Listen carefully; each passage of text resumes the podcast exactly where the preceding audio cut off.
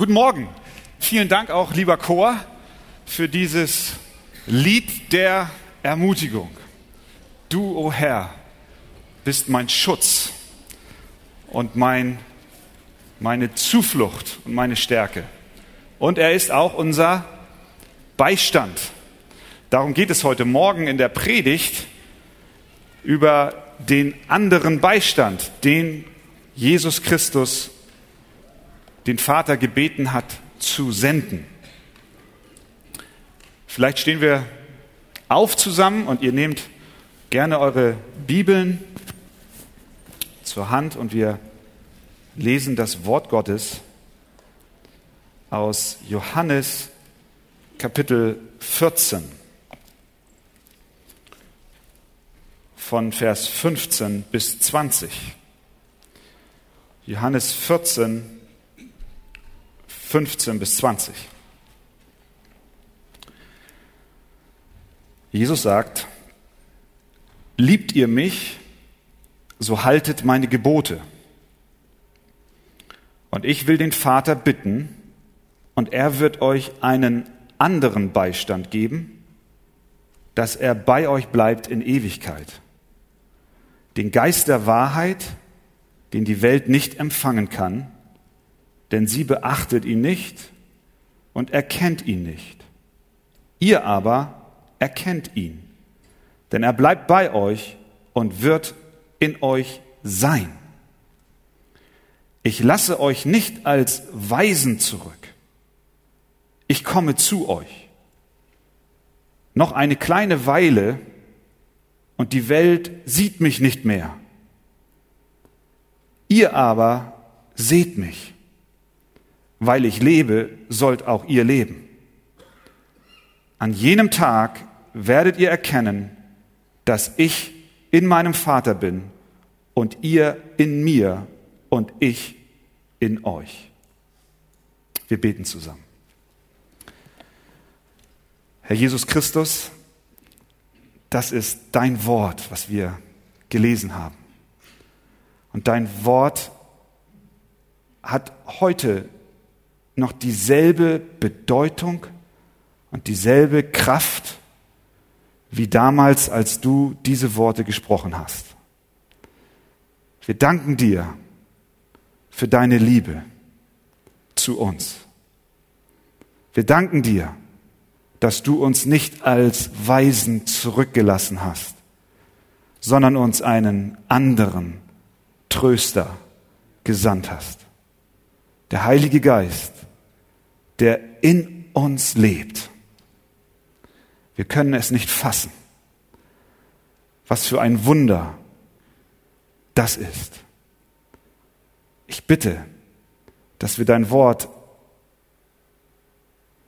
recht behandeln und es auch verstehen. Und dazu benötigen wir eben diesen Heiligen Geist. Und darum bitten wir dich, lagere du dich selbst, Herr, auf diese Versammlung zu deiner Ehre. Amen. Amen. Ihr dürft euch setzen. Wir haben häufig in der Presse die Mitteilungen, dass Menschen sterben. Besonders viel Aufmerksamkeit wird dann einem Toten gewidmet, wenn er entweder berühmt war oder auch ein großes Erbe hinterlassen hat. Millionäre, Milliardäre. Wenn sie sterben, dann reiben sich die Nachkommen schon einmal die Hände. Dann geht der Kampf los um das Vermögen. Häufig sind es Immobilien, Gold, Aktien, Firmen, Yachten, Sportwagen, Imperien. Manchmal ist es auch einfach nur der Name, der schon Gold wert ist. Und vielleicht hast du selber schon mal gedacht, boah, so ein Erbe wäre auch nicht schlecht. Hier ist Jesus am Vorabend seines Todes und er spricht über sein Vermächtnis. Er spricht zu seinen Jüngern darüber, dass er ihnen etwas zukommen lassen wird. Er sagt, er wird seinen Vater bitten, dass der Vater etwas sendet zugunsten seiner Kinder. Ein Erbe, eine Hinterlassenschaft. Dieses Erbe ist nicht vergleichbar mit Immobilien, mit Gold, mit Aktien, mit Euros, mit Dollars, mit Ölfeldern, sondern dieses Erbe ist größer, es ist wertvoller, es ist kostbarer als alle Besitztümer dieser Welt. Wir erinnern uns, dass Jesus am Vorabend der Kreuzigung mit seinen Jüngern spricht. Und sie sind erschrocken. Sie sind verunsichert. Sie sind durcheinander. Sie verstehen nicht, warum Jesus sterben wird. Er ist doch der Messias. Das passte nicht zusammen. Die Hoffnungen, die sie in ihn setzten, waren andere als das, was Jesus ihnen jetzt mitteilt, was geschehen wird, nämlich dass er sterben wird. Sie konnten nicht einordnen, dass einer von ihnen ihn verraten wird. Das hat Jesus gerade eben ihnen erklärt, beim Abendessen am Donnerstagabend vor Karfreitag, dem Tod Jesu Christi. Judas steht auf, rennt raus und verlässt den Raum. Dann sagt Jesus noch, dass Petrus ihn verleugnen wird, dreimal. Der Petrus soll so etwas tun. Am schwersten aber hatten sie mit der Tatsache zu kämpfen, dass Jesus von ihnen gehen wird. er hat ihnen gesagt, ich gehe von euch und wo ich hingehe, könnt ihr jetzt nicht folgen. Meine Mutter hat erzählt, als sie als Familie aus den Ostgebieten nach dem Krieg hier in Richtung Westen geflohen waren, haben sie als Familie, Großfamilie sehr eng beieinander gelebt. Sie mit ihren Eltern, mit ihren Geschwistern, mit den Onkeln und Tanten und Cousins und Cousinen. Und ihre Cousinen und ihr Cousin insbesondere waren wie Geschwister für sie. Sie waren so eng beieinander, dass sie eigentlich dachte, es sind ihre Brüder und ihre Schwestern. Und wie es damals so war, sind die Familie nach und nach dann weiter gen Westen gezogen, nach Kanada oder in die USA. Und so nahm einer nach dem anderen Abschied. Und sie hat mir berichtet, uns oft berichtet, sie erinnerte sich an eine Situation, wo wieder diese drei Cousinen und der eine Cousin sich verabschiedet haben Richtung Kanada. Und sie war, weiß nicht, zehn Jahre alt, ich keine Ahnung, wie alt sie war. Und die saßen auf dem Pferdewagen und fuhren vom Hof. Sie verabschiedeten sich. Und meine Mutter als kleines Kind, sie war Nachkömmling, die Brüder waren alle viel älter. Ihr wurde ein Stück Familie genommen. Und sie stand und winkte. Und sie hat das so oft erzählt, noch bewegt von dem Augenblick, wie diese Cousins und Cousinen weggegangen sind. Nach dem Motto, da wo wir hingehen, da kannst du Gertrud nicht mitkommen. Viele von uns haben am Sterbebett eines lieben Menschen gesessen. Dein Ehemann, deine Ehefrau, deine Mutter, dein Vater. Und du hast da gesessen und du hast gewusst, ja, er wird von mir gehen, sie wird von mir gehen. Und da, wo sie hingeht, kann ich jetzt nicht mitkommen. Und genau dieses Gefühl, diese Empfindungen hatten die Jünger. Jesus, du gehst, wir können nicht mitkommen. Er hat es ihnen selbst gesagt. Nun ist Jesus nicht einfach nur auf dem Sterbebett eingeschlafen, sondern er musste am folgenden Tag leiden und gefoltert werden und verhaftet werden und er musste die Sünde der Welt tragen und er musste erleben, wie der Vater, sein geliebter Vater, sich von ihm abwendet.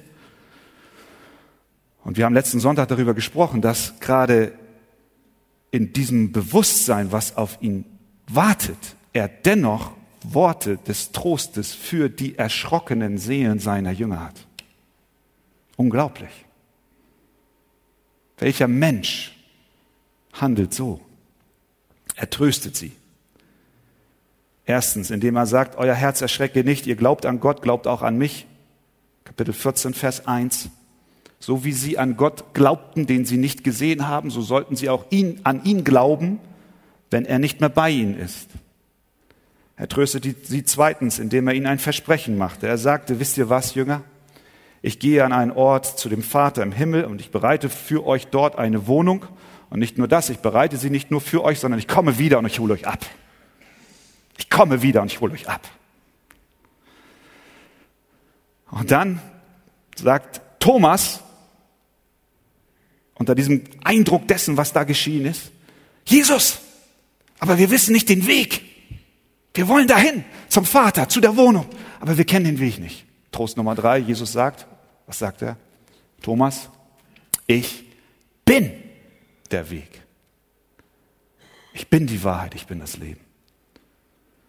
Und viertens tröstet er sie, indem er sagt, dass mit seinem Fortgehen sie nicht kraftlos werden, sondern im Gegenteil sie noch größere Werke tun werden als die, die Jesus Christus selbst je getan hat. Nicht in der Kraft, sondern in dem Umfang.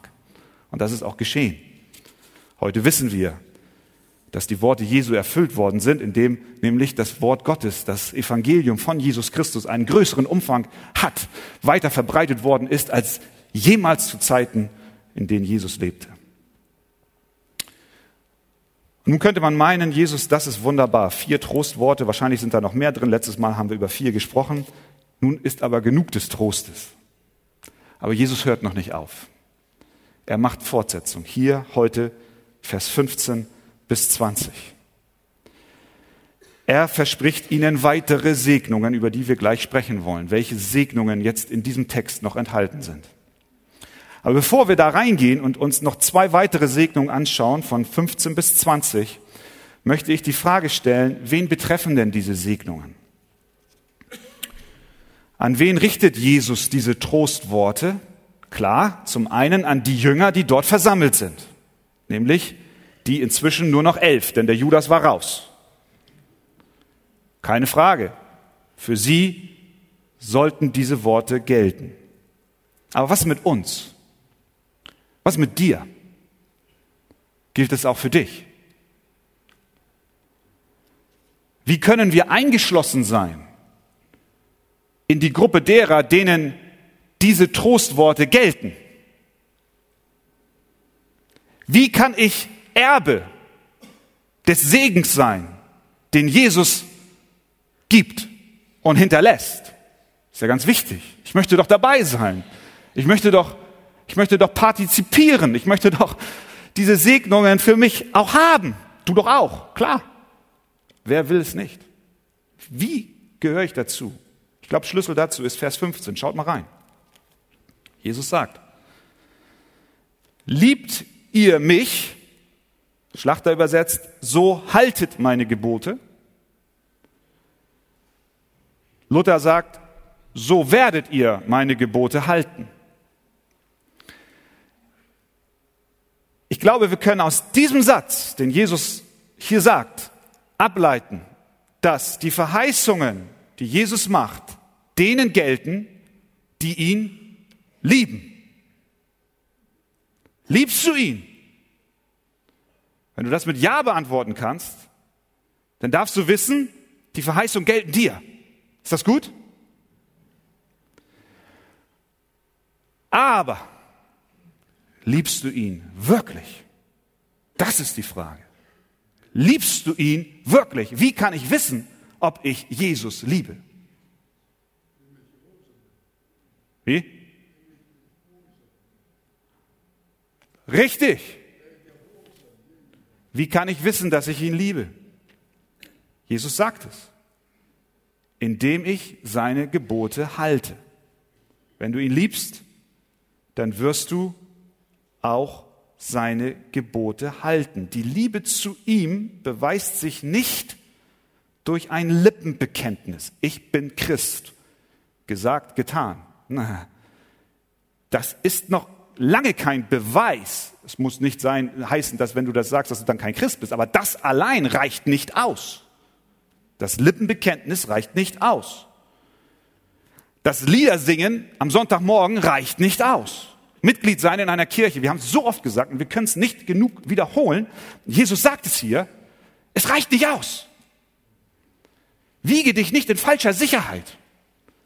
Das, das ist es nicht. Sondern wir lieben ihn, wenn wir seine Gebote halten. Das ist ein Anspruch, der ist sehr hoch. Das bedeutet, dass ich in der Praxis und in der Tat ehrlich bin. Das bedeutet, dass ich beim Sozialamt, wenn ich mein Hartz IV beantrage, meine Vermögensverhältnisse ehrlich darlege. Das bedeutet, dass ich bei der Steuererklärung nicht trickse. Das bedeutet, dass ich über meinem Nächsten nichts Falsches spreche. Liebst du mich, dann hältst du meine Gebote, sagt Jesus. Das bedeutet auch, dass ich die Ehe als einen heiligen Bund vor Gott in Ehren halte und nicht schon vor der Eheschließung mit meinem Partner zusammenziehe, geschweige dann ins Bett gehe. Ich glaube, wir sehen, dass mit dem Lippen zu bekennen, ich liebe Jesus, sehr, sehr einfach ist. Aber der Test und das Kriterium, ob ich Jesus liebe, das sagt Jesus hier, ist das, ob ich seine Gebote halte, ob ich es auch tue, was er sagt, ob ich auch so lebe, wie er sagt, ob ich seinen Ansprüchen gerecht werde. Das heißt nicht, dass wir perfekt sind, das werden wir noch hören. Wir bleiben Sünder, aber wenn du kategorisch für dich ausschließt, dass der Bereich deiner Partnerschaft Jesus nichts angeht und du sagst, hm, da hat er nichts zu suchen, dann würde ich fragen, liebst du ihn wirklich? Das Neue Testament kennt nur einen Beweis für die Liebe zu Jesus und das ist der Gehorsam.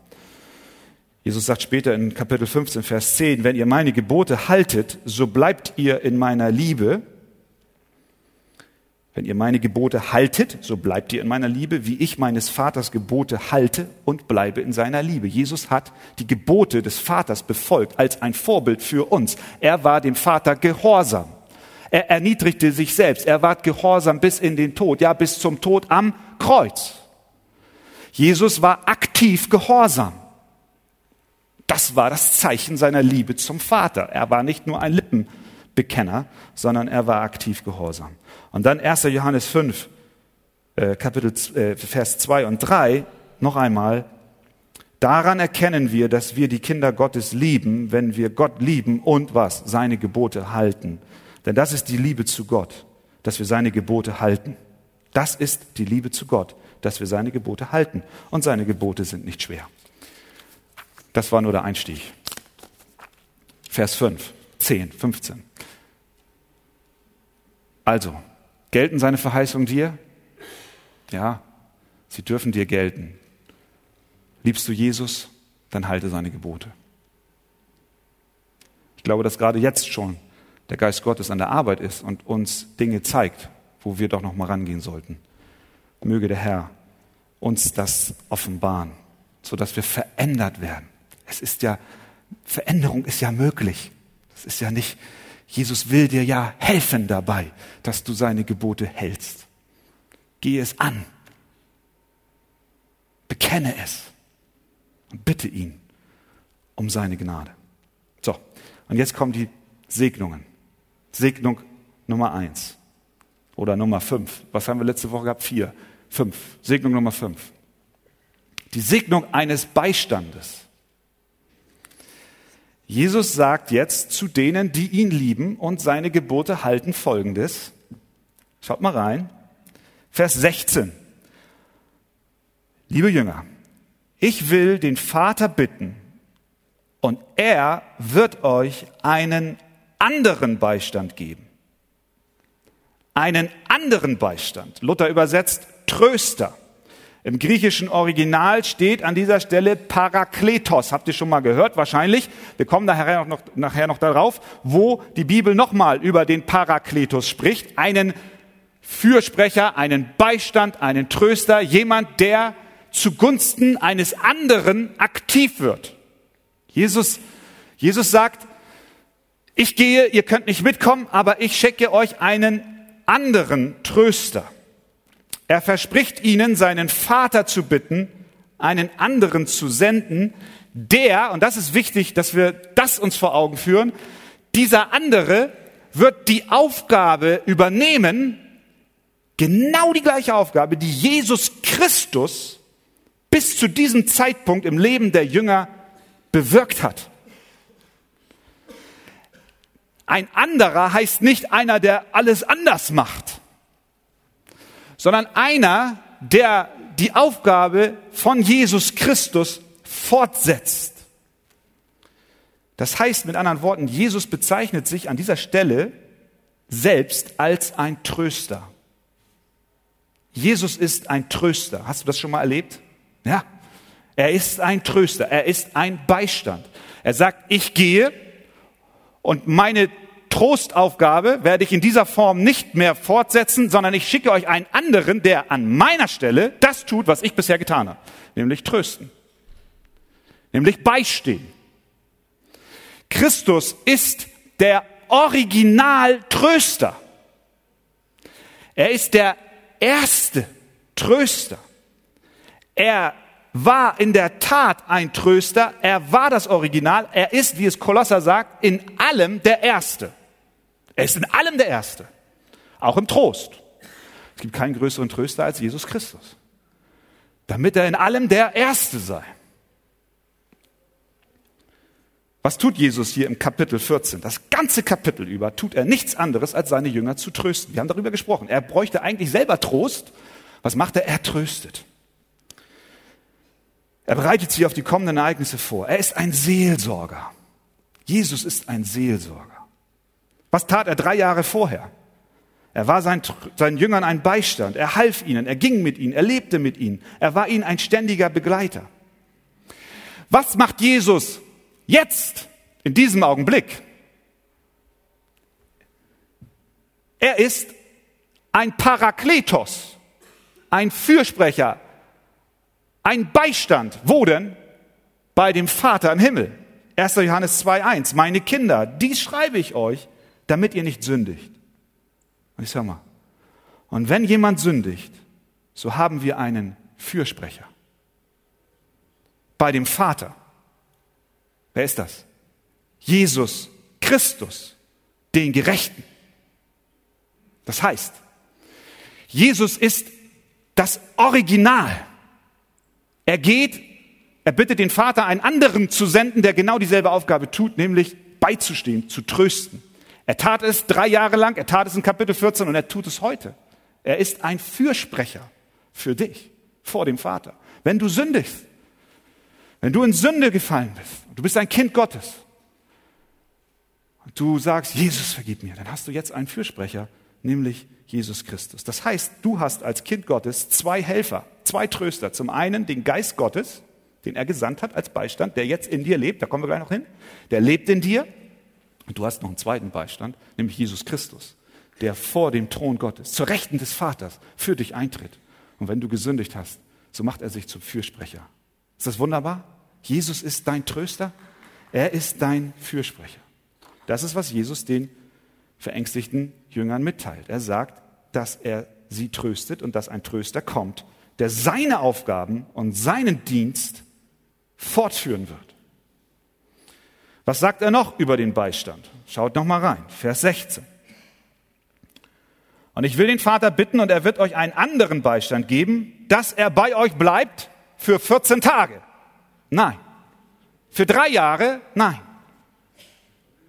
Dass er bei euch bleibt, wenn ihr perfekt lebt?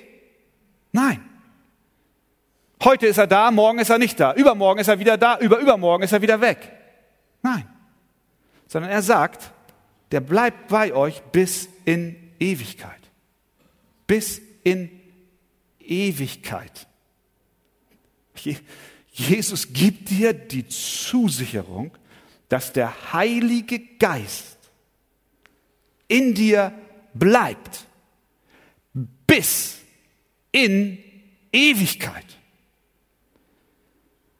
Das bedeutet, dass der Heilige Geist aus dem Leben seiner Kinder nicht verschwindet.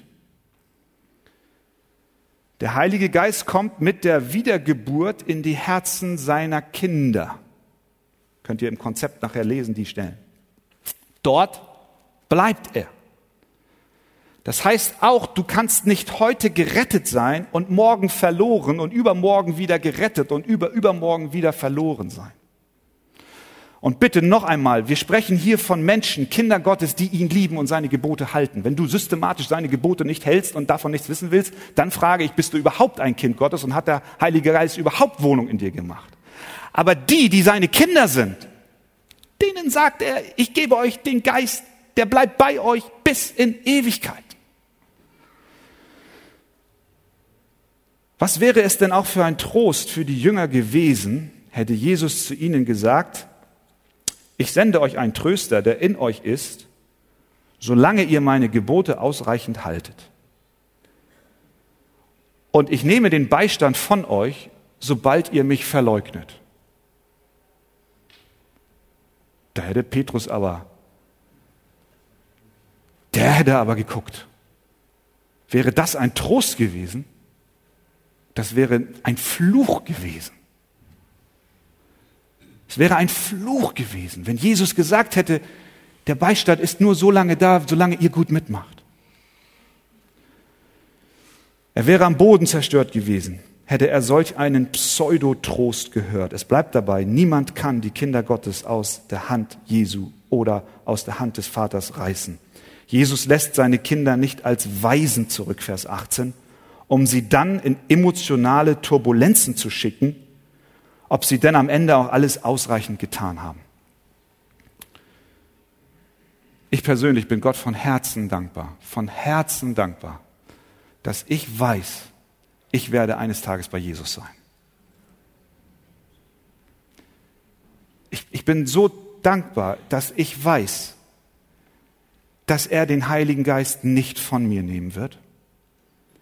Es mag Zeiten geben, wo wir den Heiligen Geist betrüben, wo wir ihn dämpfen, wo wir Sünde in unserem Leben Raum geben. Aber durch seine Gnade wird er dich zurückführen zur Buße.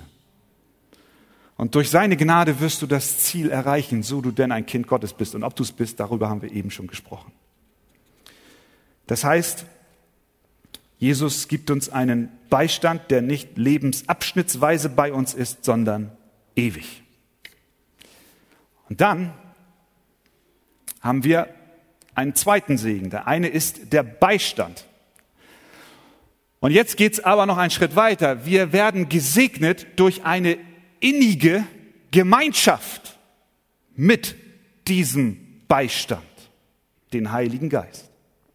Er sagt in Vers 17, ich sende euch, oder der Vater wird, ich bitte den Vater, dass er euch senden wird, einen anderen Beistand. Und jetzt Vers 17, den Geist der Wahrheit, den die Welt nicht empfangen kann.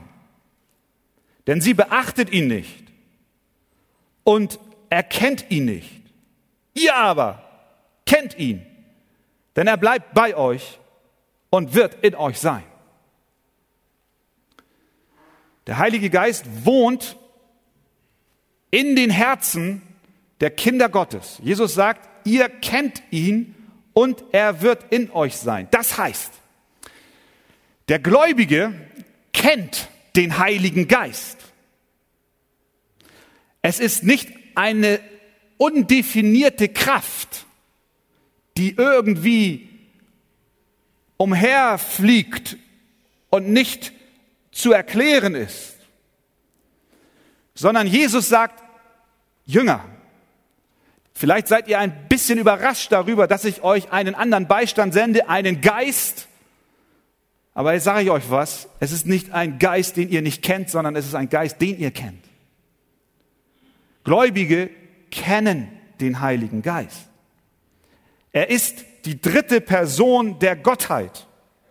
Woher kennen Gläubige den Heiligen Geist? Woher kennen die Jünger den Heiligen Geist? Nun, es liegt auf der Hand. Erstens, sie kennen ihn, weil sie die Lehren von Jesus Christus gehört haben, die er ihnen über den Heiligen Geist mitgeteilt hat. Jesus hat sie aufgeklärt. Das haben sie doch gehört. Er hat ihnen gesagt, was der Heilige Geist tun wird, von wem er kommt, was sein Werk ist. Und das geht ja nachher noch weiter. Das haben wir heute noch gar nicht im Text drin. Das kommt ja noch die nächsten Sonntage. Das heißt, Jesus hat seinen Jüngern erklärt, wer der Heilige Geist ist. Und deswegen kennen sie ihn, weil sie seinen Worten geglaubt haben, weil sie sie gehört haben und geglaubt haben. Das ohne Unterrichtung durch Jesus und ohne den Glauben, dass seine Worte wahr sind, hätten sie den Geist Gottes nicht erkannt. Das, das heißt, liebe, liebe, liebe Geschwister, das heißt für dich, das heißt für mich, das heißt für uns, wenn wir den Heiligen Geist mehr und mehr kennenlernen wollen, dann müssen wir uns zu den Füßen Jesu Christi begeben. Denn er erklärt uns, wer der Heilige Geist ist und was er tut. Wir müssen zu den Lehren Jesu Christi über den Heiligen Geist zurückkommen. Denn wie hätten denn die Jünger ihn sonst gekannt, wenn nicht Jesus ihnen gesagt hätte, wer er ist? Wir müssen seine Lehre, die Lehre von Jesus und seine Gebote ernst nehmen.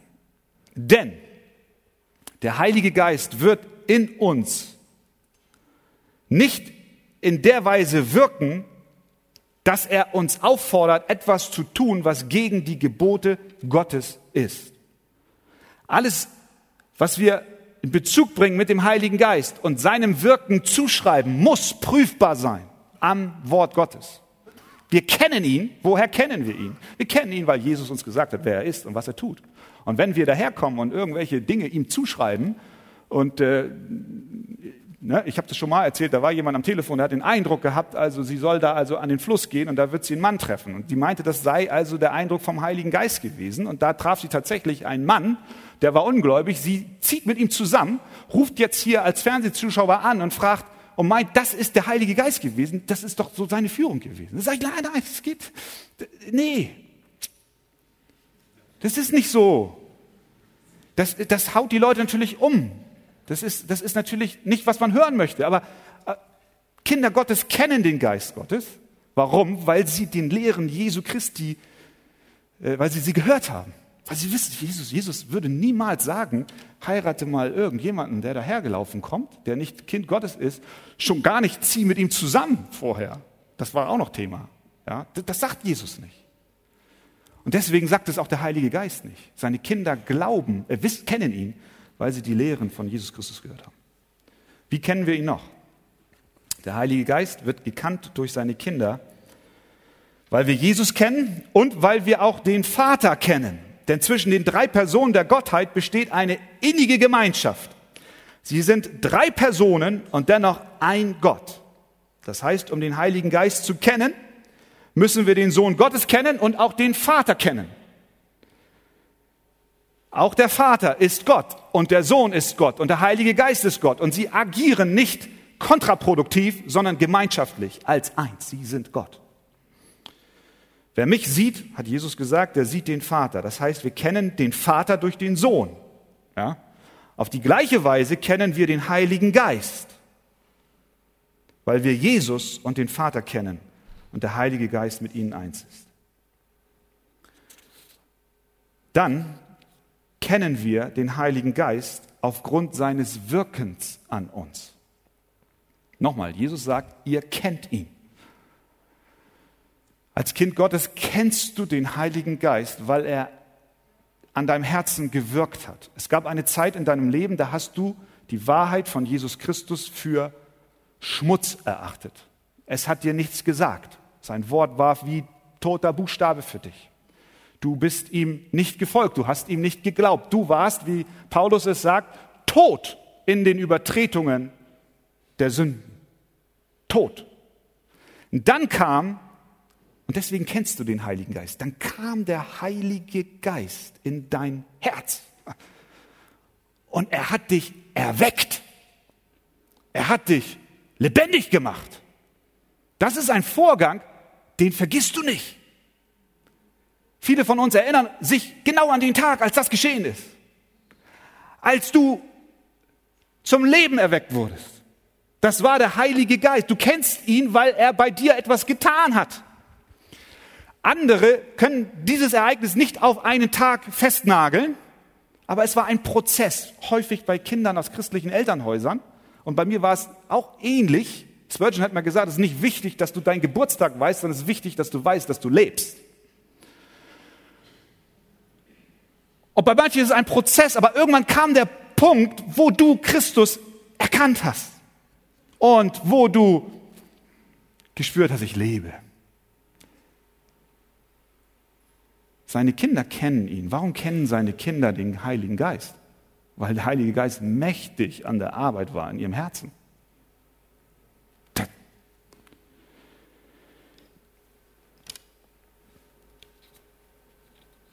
Nachdem er dich auferweckt hatte, hat er dich überführt, in die Buße gebracht. Hast du das erlebt? Dann kennst du ihn. Es ist ein Geist, der in die Buße führt. Er hat dich zum Glauben an Jesus Christus gebracht. Hast du das erlebt? Ja. Dann kennst du ihn. Du kennst ihn. Jesus sagt es, ihr kennt ihn. Die Welt kennt ihn nicht, aber ihr, ihr kennt ihn. Wie oft hattest du bis dahin nach einem Trost gesucht und ihn nicht gefunden? Aber dann kam der Heilige Geist und offenbarte dir Jesus Christus. Er hat dir erklärt, wer er ist. Er hat dir erklärt, was er für dich getan hat. Er hat dir beschrieben, dass er am Kreuz von Golgatha für deine Sünden gestorben ist. Er hat dir beschrieben, dass er der Weg zum Vater ist. Er hat dir beschrieben, dass er die Auferstehung und das Leben ist. Er hat dir beschrieben, dass er der gute Hirte ist. Er hat dir beschrieben, dass er bei dir ist bis ans Ende der Welt. Er hat dir beschrieben, dass in Ewigkeit du nicht verloren gehst. Das hat der Heilige Geist getan. Du kennst ihn, weil du das weißt. Du hast ihn erlebt. Und dann kennen wir ihn auch, weil er uns erleuchtet ein schwieriger Bibeltext oder eine biblische Lehre, die dir bis vor kurzem verschlossen war, die schwer verdaulich erschien, wurde dir plötzlich klar. Manchmal ist es auch ein Text, den wir schon lange kennen, ein Bibelvers, den du schon hundertmal gelesen hast, der dir bis dahin nie was gesagt hat. Und plötzlich spürst du, der Heilige Geist macht diesen Text lebendig. Mir ging es vor kurzem so. Da bin ich zu Fuß hier zur AKN gegangen, um nach Hause zu fahren. Und ich hatte so ein paar Tage erlebt, wo, ja, wo, ja, es war nicht so dolle, sagen wir mal so. Kennt ihr solche Tage? Kritik und Selbstzweifel, ob das, was man so tut, auch alles richtig ist. Ist man denn überhaupt am richtigen Platz? Und es war so eine kleine, ja, so eine kleine Sinnkrise so eine kleine. Und ich gehe da lang zur AKN und ich gehe da so ein paar Bibelverse durch. Ich habe da gerade dabei, dabei, ein paar zu lernen. Und ich komme zu Matthäus 9, 37, 38 und sage mir den Text auf, einfach als Übung, den ich schon hundertmal oder noch öfter gehört, gelesen, geschrieben, gesagt habe. Jesus spricht zu seinen Jüngern, die Ernte ist groß, aber der Arbeiter sind wenige. Bittet den Herrn der Ernte, dass er Arbeiter in seine Ernte sende. Ich kann mich noch erinnern, wie ich als kleiner Junge in der alten Arche in der Kieler Straße vorne stand, und da gibt es sogar noch ein Foto von. Da haben wir so ein, so ein Theaterstück als Kinder aufgeführt. Und da ging es um Mission. Und ich stand da mit einer Sense als Bauer verkleidet. Aber die Sense, die war eingepackt in Mulltüchern, damit ich meinen Nachbarn nicht den Kopf abhaue. Und dann stand ich da, und ich weiß es noch wie heute, und mein Spruch, den ich sagen sollte, war der, Jesus sagt, die Ernte ist groß, bittet den Herrn der Ernte, dass er Arbeiter in seine Ernte sende. Und alle, ja, gut, Christian. Auf Missionsfesten, wie oft haben wir, den, wie oft haben wir das gehört? Bittet den Herrn der Ernte, dass er Arbeiter in seine Ernte sende. Ich gehe von hier nach da hinten. Und dieser Text kommt mir in mein Herz vor dem Hintergrund, dass ich mich ertappt habe zu denken, vielleicht sollte ich ihn bitten, dass er mich aus der Ernte entlässt. Er sagt, der Heilige Geist offenbart mir diesen Text, als wenn Jesus zu mir spricht. Er ist so nahe. Und er sagt zu mir, Christian, dein Gebet ist falsch. Du sollst nicht bitten, entlasse mich aus der Ernte, sondern du sollst bitten, sende mehr Arbeiter hinein. Das kann doch nur der Heilige Geist machen. Sonst ist es doch toter Buchstabe. Auch da, wo du arbeitest, in der Gemeinde, hast du vielleicht letzte Woche gedacht, mm, Herr, entlasse mich aus der Arbeit, aus dem Erntefeld. Aber der Heilige Geist lebt in uns. Er macht uns sein Wort lebendig. Wir kennen ihn, weil er uns sein Wort offenbart und erklärt und groß macht. Und dann, liebe Geschwister, geht es noch weiter. Er sagt nicht nur, ihr kennt ihn, sondern er sagt was? Denn er bleibt bei euch und er wird in euch sein. Das ist ein starker Satz. Der Geist der Wahrheit wird in euch sein. Der Heilige Geist ist Gott, haben wir gesagt. Und Gott kann nicht gefasst werden von den Himmeln der Himmel. Er ist größer als alles. Und doch sagt er uns, er wird in uns sein. Der Heilige Geist ist hier auf der Erde, er vertritt und repräsentiert Jesus Christus. Er ist der andere Fürsprecher, der exakt das tut, was Jesus auch tat. Überleg einmal, wie Jesus bei seinen Jüngern wohnte. Jesus sagt, er wird bei euch sein, er wird bei euch wohnen, er wird in euren Herzen sein. Überleg einmal, er tut es genauso wie Jesus, wir haben es gesagt, wie Jesus bei seinen Jüngern war. Wie war Jesus bei seinen Jüngern? Jesus erlaubte seinen Jüngern die innigste Gemeinschaft mit ihm zu haben. Niemand war näher an Jesus Christus dran als die zwölf. Und genau das tut der Heilige Geist in deinem Herzen. Er wohnt in dir und er erlaubt dir, so nahe bei Jesus Christus zu sein wie kein anderer. Sie liefen zu ihm mit ihren Sorgen.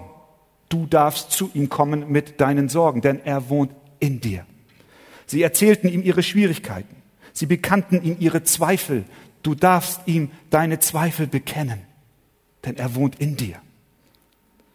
Er war ihr Meister und Herr und dennoch wusch er ihre Füße, er aß und trank mit ihnen, er erlaubte die offensten Fragen und Gespräche. Er hat keine Blase um sich kreiert, um die Jünger auf Abstand zu halten, so eine Blubberblase, kommt mir bloß nicht zu nahe,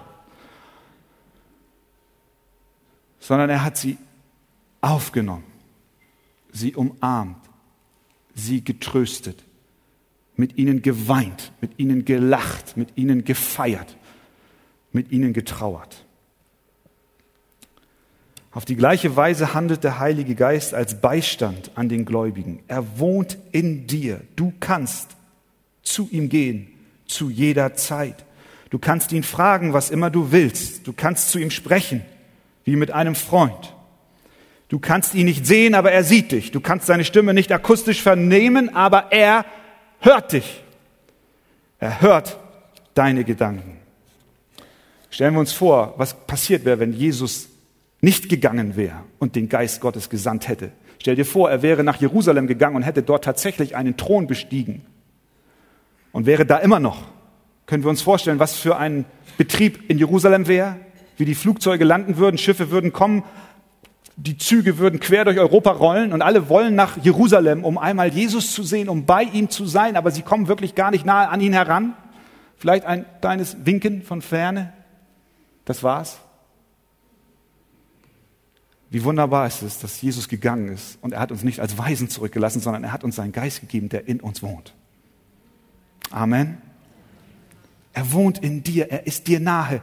Du darfst zu ihm kommen, du darfst ihn anbeten, du darfst ihn kennen, denn er offenbart sich dir selbst in seinem Wort. Es ist deckungsgleich mit dem, was er offenbart hat. Er ist ein Trost in deiner Not. Er ist ein Helfer.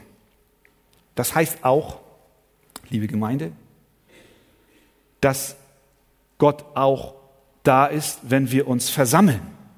Wenn er in deinem Herzen lebt, dann ist er bei dir, in dir. Und wenn wir hier alle zusammenkommen als Gläubige, wo ist Jesus dann durch seinen Heiligen Geist? Ist er hier? Aber sicher, er ist hier. Er ist gerade jetzt hier. Er wirkt. Er macht Jesus Christus groß und er verherrlicht seinen Namen. Wenn der Heilige Geist nicht in der Versammlung wäre, dann bräuchten wir nicht zusammenkommen. Aber der Tröster ist hier, weil es geschrieben steht. Er ist in uns. Und er ist auch in deinem Haus und in deiner Wohnung. Wohnst du in einer Sozialwohnung? Wohnst du in einem Wohnwagen? In einem Zelt? In einer Villa in Blankenese? Jesus ist da. Der Fürsprecher ist da. Gott ist da. Er wohnt in uns. Die Predigt geht an dieser Stelle zu Ende. Aber wir dürfen wissen, dass diese Worte nichts bewirkt haben. Gar nichts. Sie waren leere Worte. Einfach nur so dahingeredet. Wenn nicht der Heilige Geist, den Jesus Christus gesandt hat, uns die Worte Gottes erklärt hätte. Wenn du in deinem Herzen angesprochen bist, dann liegt das nicht an den Worten, die ich gemacht habe, überhaupt gar nicht, sondern dann liegt es einzig und allein an dem Wirken des Heiligen Geistes. Er hat zu dir gesprochen. Er ist der, der wirkt. Wollen wir beten, dass der Heilige Geist noch viel, viel stärker in unserer Mitte wirkt? Ich denke ja. Mein Gebet ist, Herr, sende noch viel, viel stärker deinen Geist. Komm, Heiliger Geist, komm gerade jetzt. Wir beten, dass durch sein Wirken Sünder Gnade vor dem Thron Gottes finden. Und wir beten, dass Jesus Christus durch den Heiligen Geist mehr und mehr von uns erkannt wird. Lasst uns zusammen beten. Ich bitte, dass Norma und die Musiker kommen. Herr Jesus, das ist ein Erbe. Das ist eine Verheißung.